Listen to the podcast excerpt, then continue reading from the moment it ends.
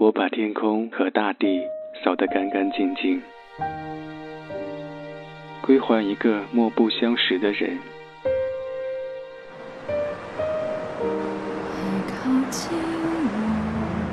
我寂寞的等，我阴沉的等。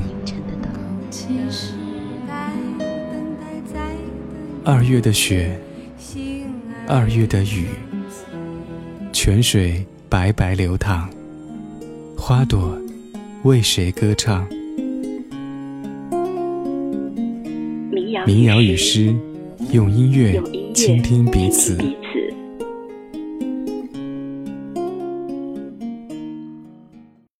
临近圣诞节的晚上，我在找一首适合冬天听的歌，于是想起这首。前奏响起的时候，就像有一双温热的手在抚摸着你，轻轻对你说：“我知道你内心也和我一样孤独。”欢迎进入民谣与诗，我是小婉。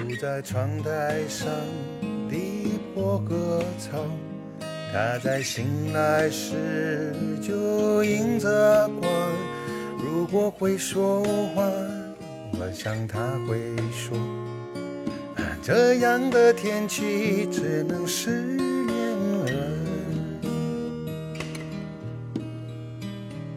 独自走在雨中的小黄狗，它在散步的路上来拜访我。想起他曾说，如果想到我，却找不到人说，就和他聊天。But dontdo at the wedding race. So don't talk to the dog. The wedding days，我想他有自己的寂寞，所以才孤独地走在雨中。Hello baby 是否你要借把伞？And she's gone，I'm leaving the house。missing you Cause I'm leaving the house of missing you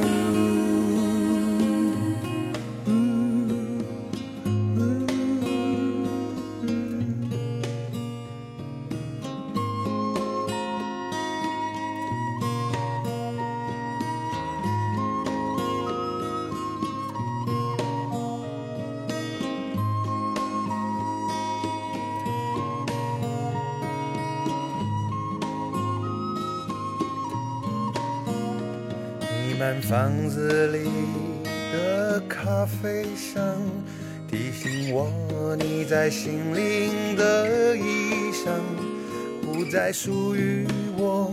是否想到我？他对你好吗？其实我还好。But don't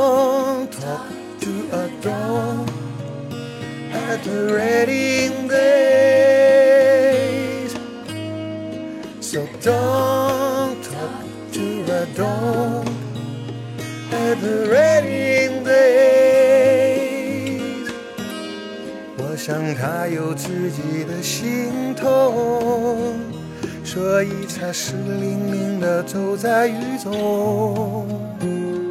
Hello, baby, dog. 是否你和我一样？She's gone.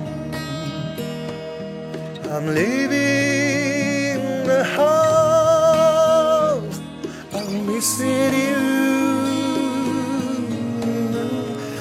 Cause I'm leaving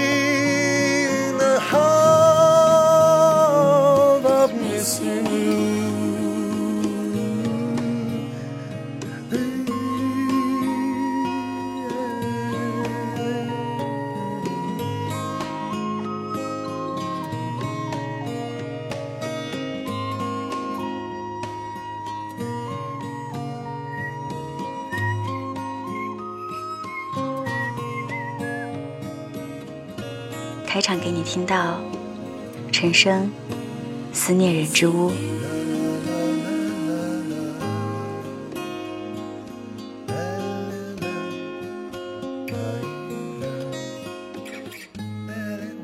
我住的屋子在这座城市的最西边，二十九楼。楼下的这条街有个好听的名字，叫做向往街。街道上车和行人都很少，甚至没有公交车经过。但每天清晨和午后，我都能听到洒水车的声音，所以向往街的马路总是湿漉漉的。黄昏是向往街一天中最美的时刻。夕阳发出温暖柔和的光，映照在写字楼的玻璃幕墙上，映照在湿漉漉的马路上，道路指示牌上，露天菜市场的瓜果蔬菜上，和迎面走来的人的脸上。我生活的节奏和这座城市的节奏一样规律。六点下班。七点到位于我的住处七八公里远的地方上瑜伽课。九点回到向往街。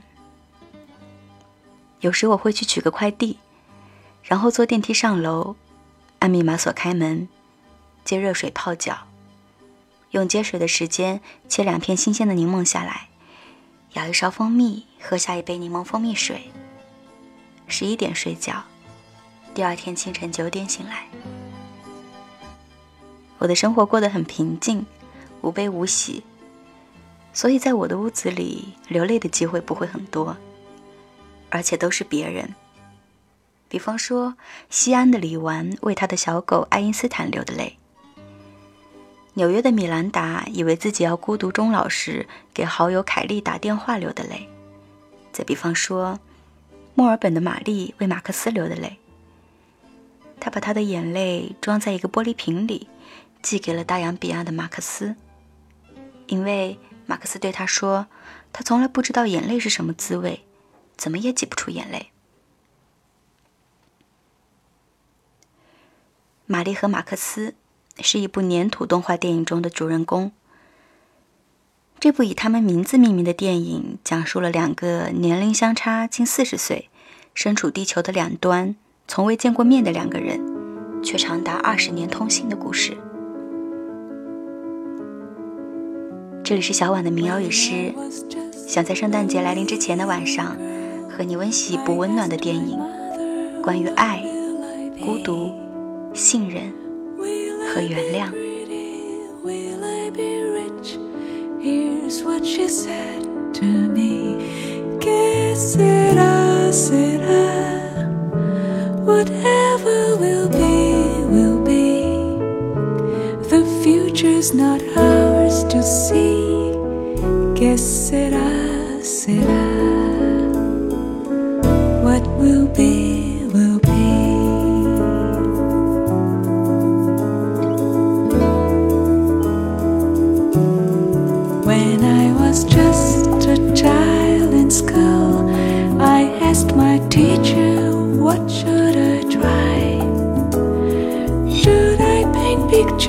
Should I sing songs?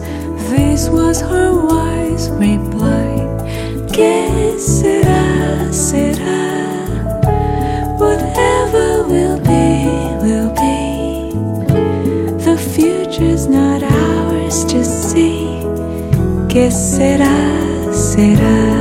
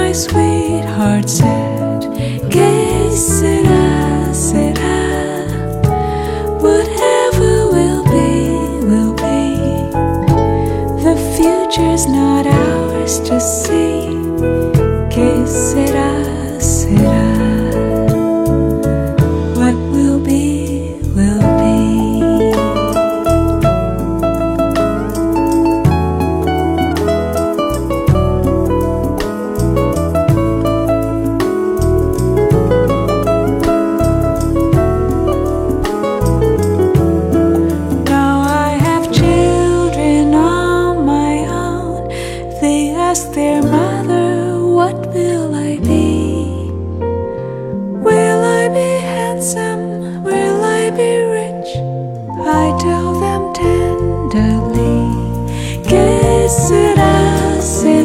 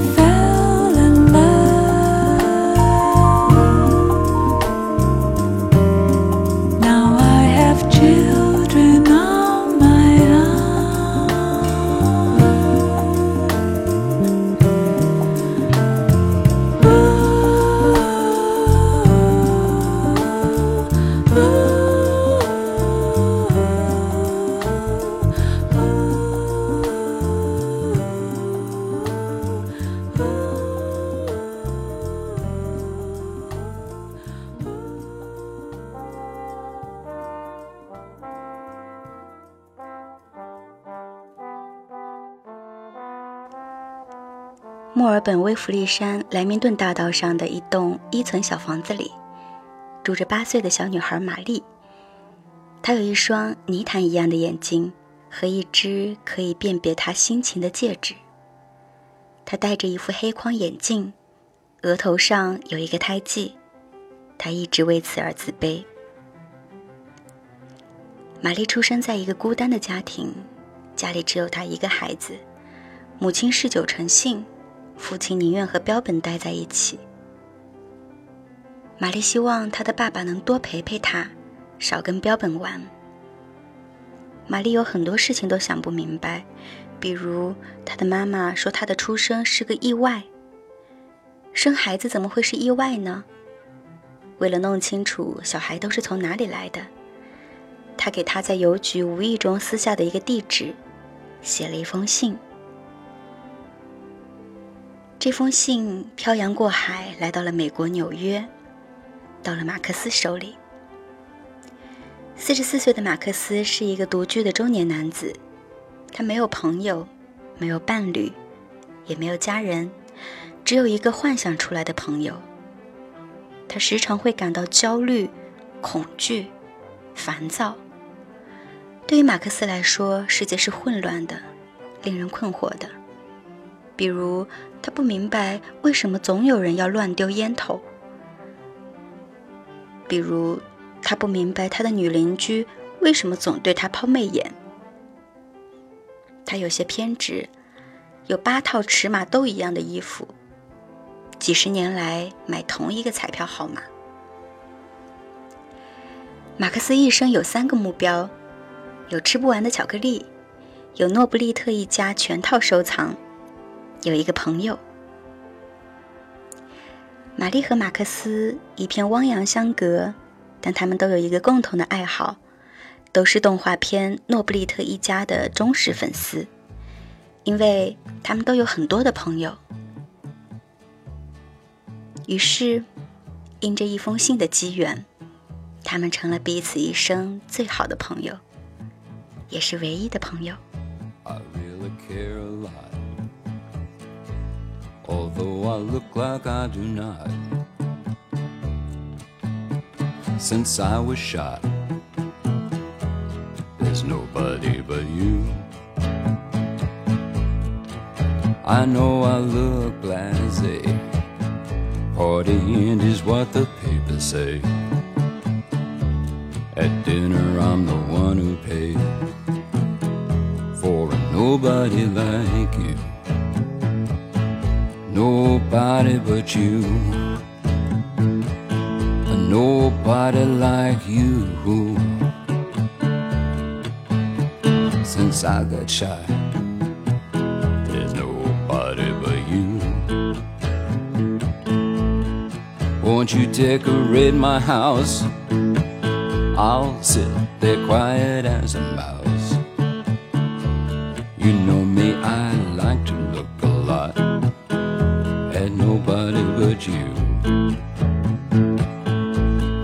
hold your hand and slap my face. I'll tickle you to your disgrace. Won't you put me in my proper place?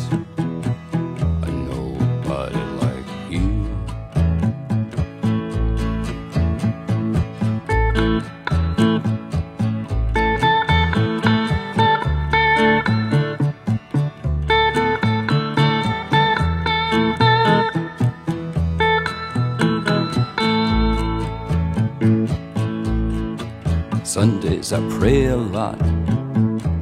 I'd like to wind you up and paint your clock. I want to be what I am not for a nobody like you. The bullet split my spleen and lung. The doctor said I was gone.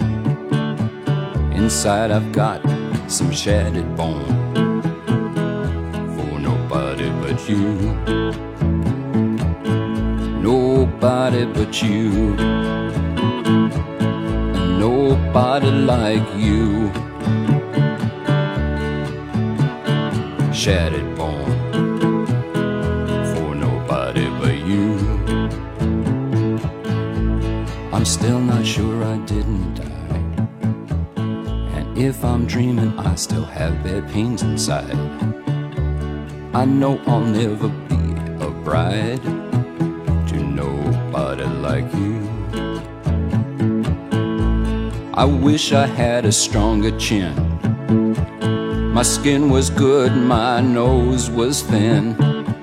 This is no movie I'd ask to be in with a nobody like you. Nobody like you nobody like you. All my life, it's been nobody's like you. 欢迎回来，民谣与诗，我是小婉。今天我在和你分享一部温暖的动画电影《玛丽和马克思》。在马克思收到玛丽的第一封信的那个晚上。他像每一次遭遇新鲜事物一样，感觉自己的生活超出了常规，他感到压力、焦虑。在盯着窗外看了十八个小时之后，他才终于鼓起勇气回信。马克思的回信很长，他事无巨细地分享起自己生活中的一切。他讲到，他正在减肥，因为他的心理医生说，健康的身体才有健康的思想。他说他自创了一种食物，叫热狗巧克力。他还给玛丽介绍了他幻想中的那位隐形朋友。他毫不避讳地聊到了童年被抛弃的经历，以及人生中做过的所有工作。马克思似乎想在一封信里坦诚自己的一生。他从来不曾有这样的机会，和别人分享自己。不知道在那十八个小时里，长久自闭且患有焦虑症的马克思是如何克服自己的。或许，哪怕是再孤独的人，也会渴望一份友谊；即便是与这个世界最格格不入的人，也希望能得到心灵的回应。孤独的灵魂终会相遇，这是我在看完电影之后最大的感触，也是我今天想要和你聊的主题。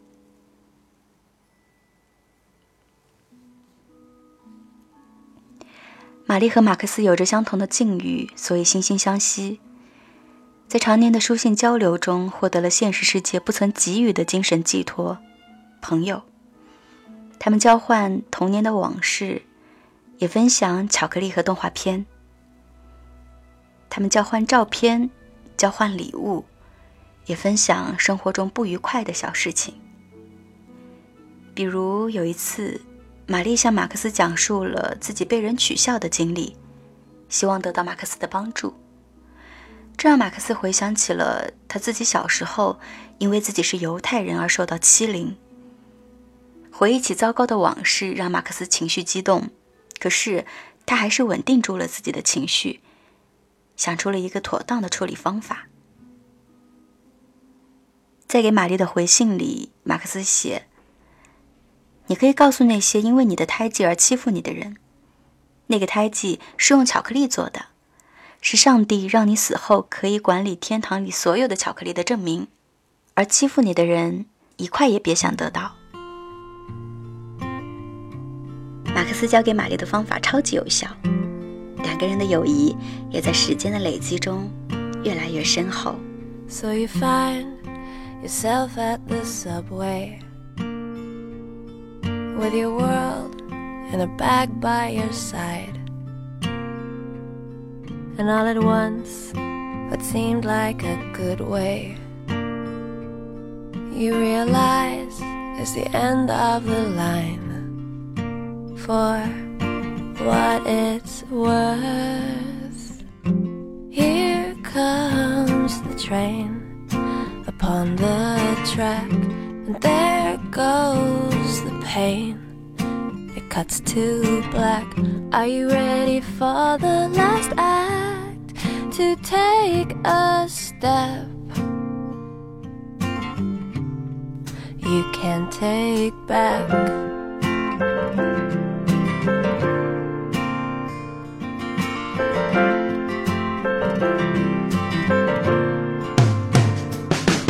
taken all the punches you could take. Took them all right on the chin. Now the camel's back is breaking again, again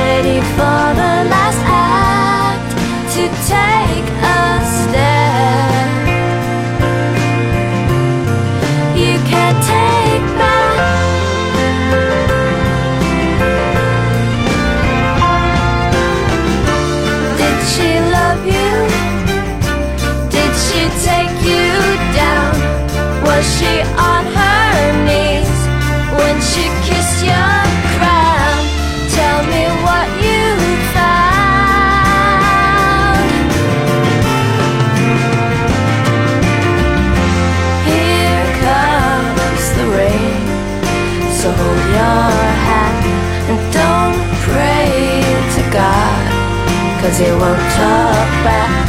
Are you ready for the last act? To take a step. You can't take back, back, back. You can't take back, back, back. So you find yourself at the subway with your world in a bag by your side. 孤独的灵魂终会相遇，可是如何穿越孤独，找到那个和我们灵魂相通的人，才是电影真正想探讨的事情。坦诚和原谅，这是电影给出的答案。第一个答案，在玛丽问马克思什么是爱的时候，这个问题激发了马克思前所未有的焦虑和恐惧。他想起了自己曾被一个女生拒绝的过往，糟糕的回忆和随之而来的压力击垮了马克思。他被送进了医院，被诊断为雅斯伯格症，是自闭症的一种。通信也因此中断。直到八个月后，马克思出院，他恢复了平静，并重回规律的生活。而就在此期间，马克思坚持了九年的乐透号码终于中奖了。他用奖金买了几仓库的巧克力和一整套的诺布里特一家收藏。然而，马克思依然很孤独。他想到了玛丽，他唯一的朋友。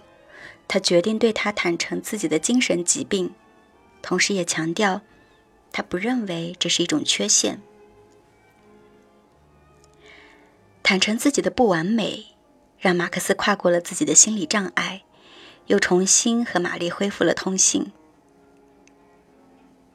马克思的精神疾病引发了在大学研究精神疾病的玛丽的好奇，她想通过自己的研究治愈马克思的病。玛丽以马克思为案例分析的毕业论文受到了巨大的好评，玛丽还因此出了书。而当马克思收到玛丽以自己为案例写成的书时，气愤不已，写信和玛丽决裂了，甚至拔掉了键盘上 M 这个按键。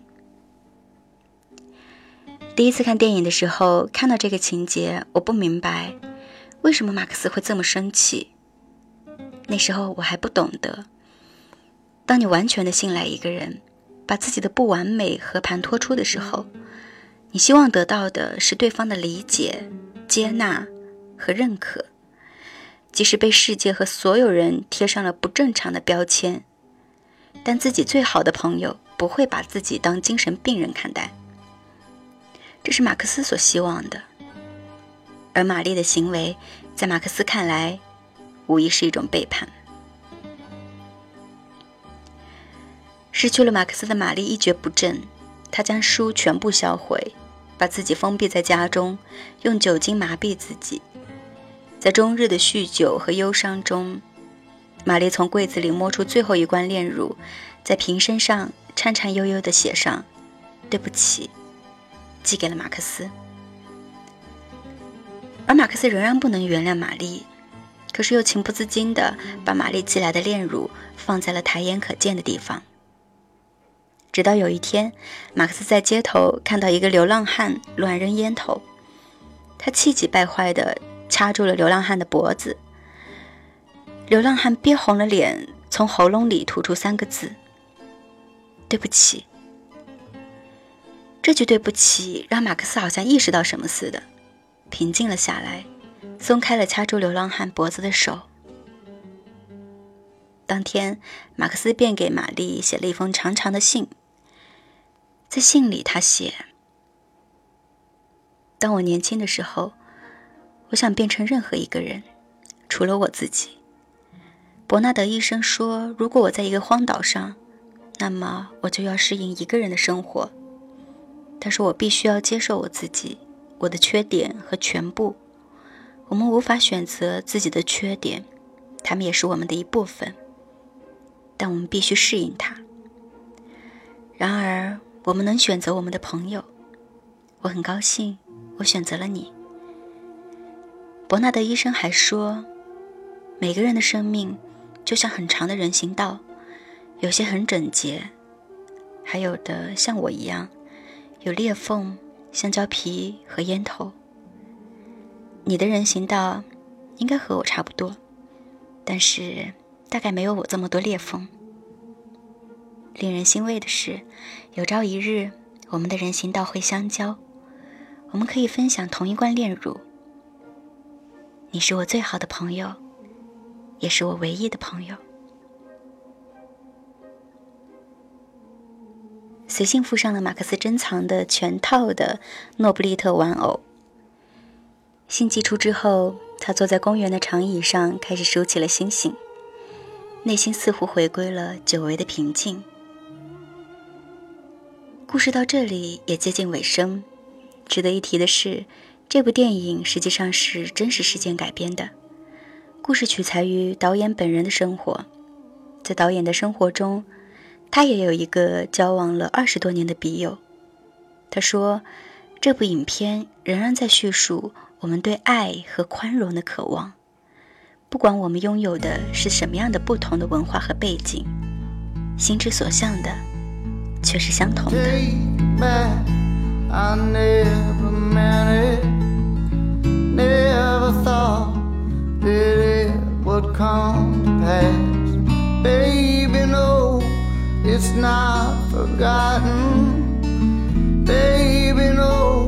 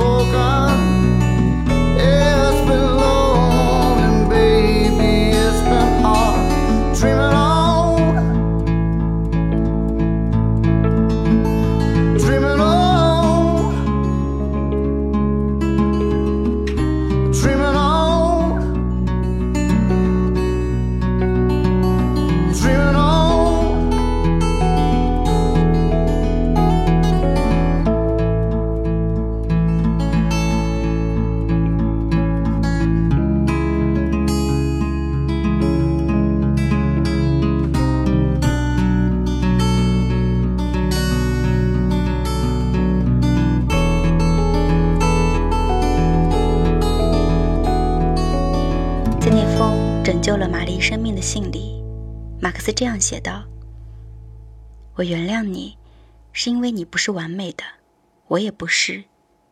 人无完人。两个孤独的灵魂因为偶然相遇并交织在一起，改变着他们彼此的人生。马克思开始尝试着改变自己，学会表达情绪，控制情绪。”也学会原谅别人的错误。玛丽开始自信，不被外表所困扰，学会爱别人，要先爱自己。如果勇于发问，也许就能得到一种回答。如果想要改变现状，就得先付出努力。如果想要交一个真心的朋友，就得先学会原谅。同行二十年后。玛丽才终于来到了纽约。她走过了马克思走过的街道，亲眼见到了马克思公寓门口的流浪汉，见到了马克思用来和他说话的打字机，也终于见到了马克思本人。但很可惜，他们没有机会像想象中那样分享同一罐炼奶。那天清晨。在吃完了最后一罐炼乳之后，在期盼玛丽到来的过程中，马克思安详的去世了。玛丽环顾马克思的房间，桌上还放着那瓶玛丽的眼泪，墙壁上挂着玛丽的自画像。玛丽想起马克思在信里写到的那句：“你是我最好的朋友，你是我唯一的朋友。”他还记得他闻起来像干草和旧书的味道。想到这里，玛丽泪水滚落下来，点亮了她泥潭一样的眼睛。顺着仰躺在沙发上的马克思的目光看过去，玛丽看到了令她惊讶的一幕：马克思将他们二十年来所有的通信都贴满了天花板。那一刻，你会觉得无比感动又无比欣慰。玛丽和马克思的人生是完整的。他们遇到了可以一生交付灵魂的人，这是多少人一生可遇而不可求的事。而他们虽然有着各自的缺点或缺陷，虽然都不完美，可是却收获了对方完整的爱。民谣与诗，我是小婉。在二零一八年的最后一期节目里，我给你分享到了一部我个人最爱的动画电影。我想，这部电影之所以会这么打动我，是因为它给现实生活里每一个孤独生活着的我们一个温暖的启示。这是个混乱的、疯狂的，总有人乱扔烟头的世界。不只是马克思，不只是玛丽，我们每一个人都因此困惑着、孤独着。每个人都是不完美的。但是我们仍然不放弃，在世界的某处，总有另一个人欣赏你的古怪，和你一样喜欢巧克力，或者有某种偏执。你们会分享同一瓶炼乳，那不再是孤独的滋味。要坚持下去，可以理解你的人，迟早会出现。When I was just